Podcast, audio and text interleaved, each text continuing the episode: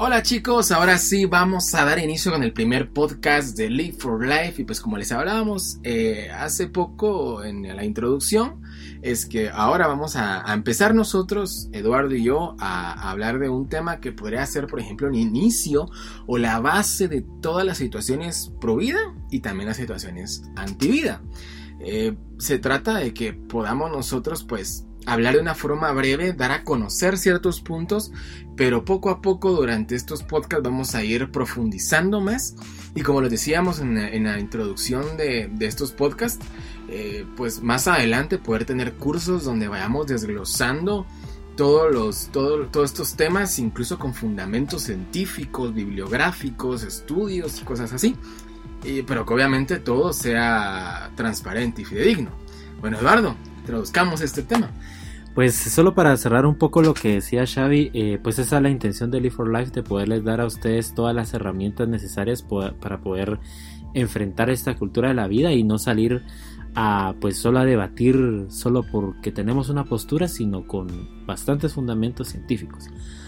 Pues el día de hoy vamos a tocar un tema eh, que es un tema, nosotros podríamos decir, medular en todo este asunto de la cultura de la vida y la cultura de la muerte.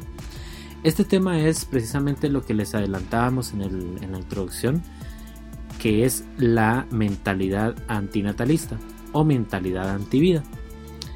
Nosotros platicábamos con Xavi hace unos días de que algo que es más peligroso que el aborto o más peligroso que un grupo de feministas haciendo una marcha en, cualquier lugar del mundo, destrozando la vía pública, defecando literalmente en la vía pública y en la, en, los monumentos y, donde quieran hacer sus, huelgas, más peligrosa que cualquier cosa de estas es la mentalidad antinatalista.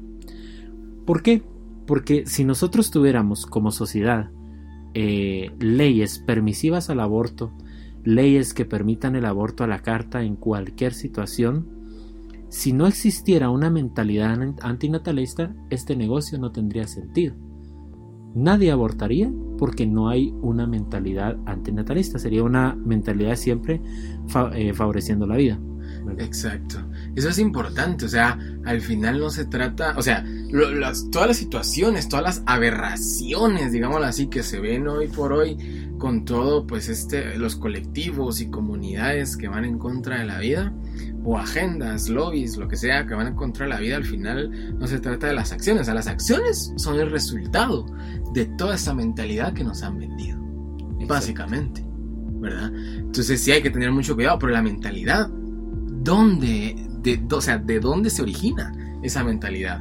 Porque creo que hay que dar herramientas para evitar que, porque el problema de las mentalidades es que a veces se introducen de forma sigilosa, sin avisarnos, y como lo hemos hablado en otros momentos, gradualmente lo vamos sintiendo poco a poco, poco a poco, hasta que cuando sintamos, ni siquiera sentimos cuando la tenemos.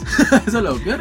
Exactamente, esto es como un poco como la analogía de, la, de una rana que se mete dentro de una, de una olla con agua, ¿verdad? Entonces, eh, a la olla se le, se, en, la, en la estufa se le prende fuego a la hornilla y la hornilla empieza a calentar el agua. La rana está dentro, del, dentro de la olla con agua y la rana naturalmente empieza a graduar su temperatura, ajustándola a la temperatura que empieza a, elevar el agua de la olla.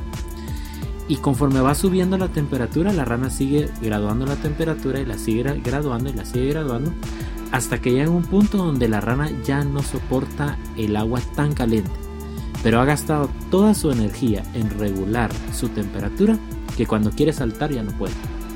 Y termina muriendo prácticamente cocinando. Imagínate, esa es una muy buena analogía de cómo se, se introduce en toda esta mentalidad. Pero ya hablando específicamente del medio donde se introduce, ¿cuáles pueden ser?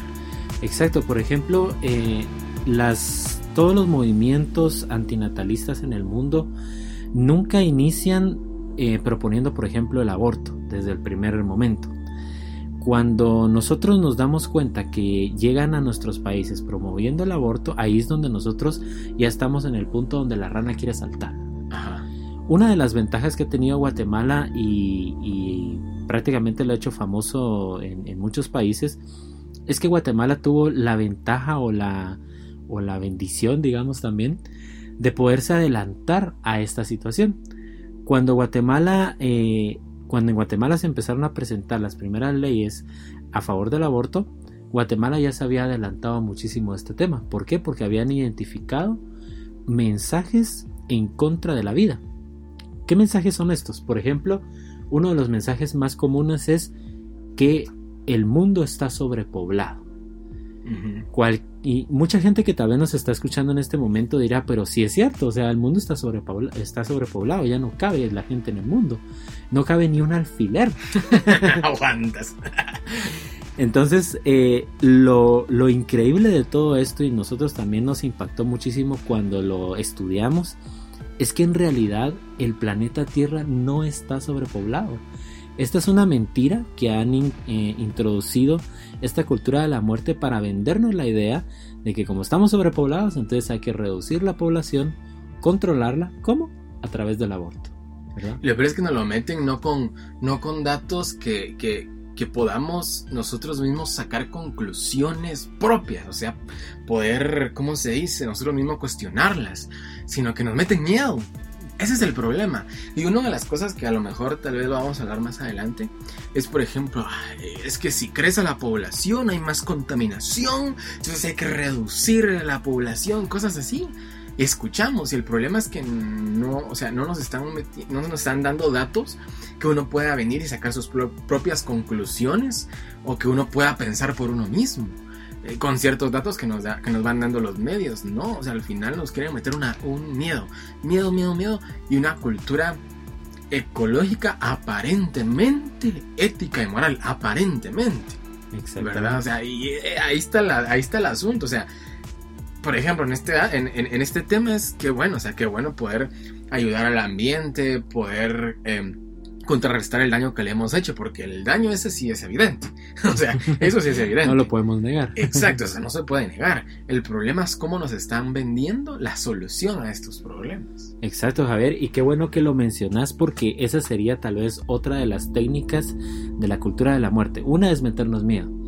Y la otra es sensibilizarnos pobrecitas las ballenas, pobrecito los bosques, porque tanta gente está produciendo tanta contaminación que está matando a toda la fauna y flora del mundo.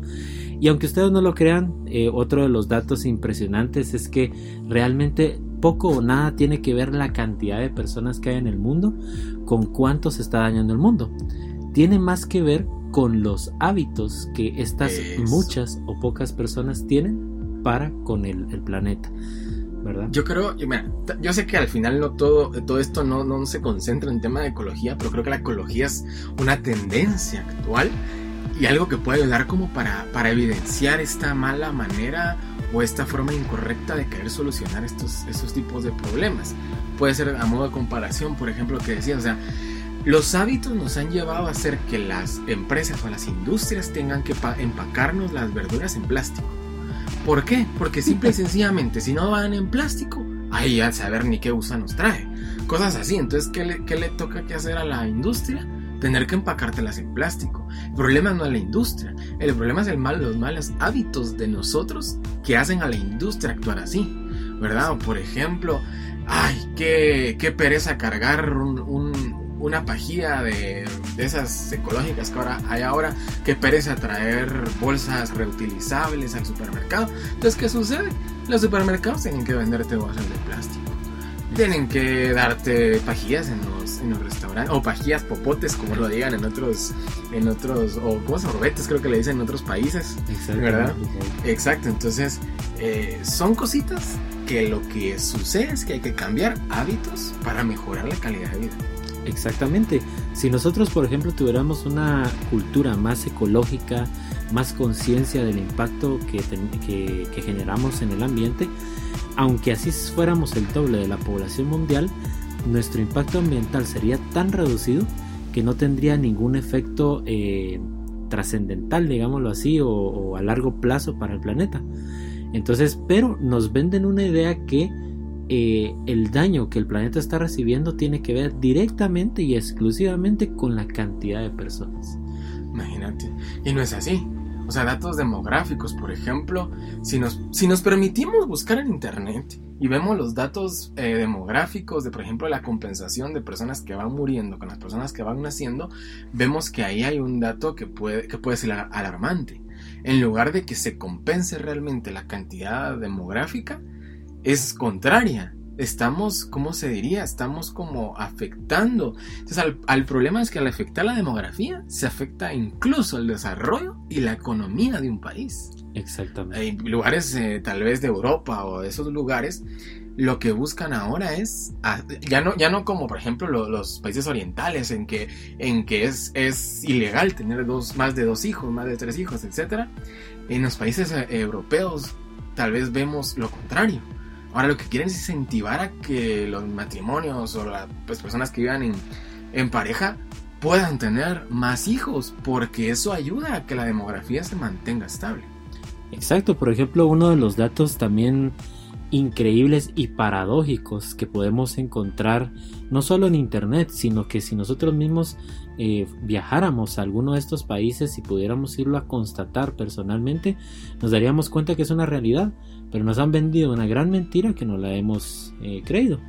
Por ejemplo, en el caso de China, se habla de que China eh, tiene eh, realmente un tercio de la población mundial vive en China.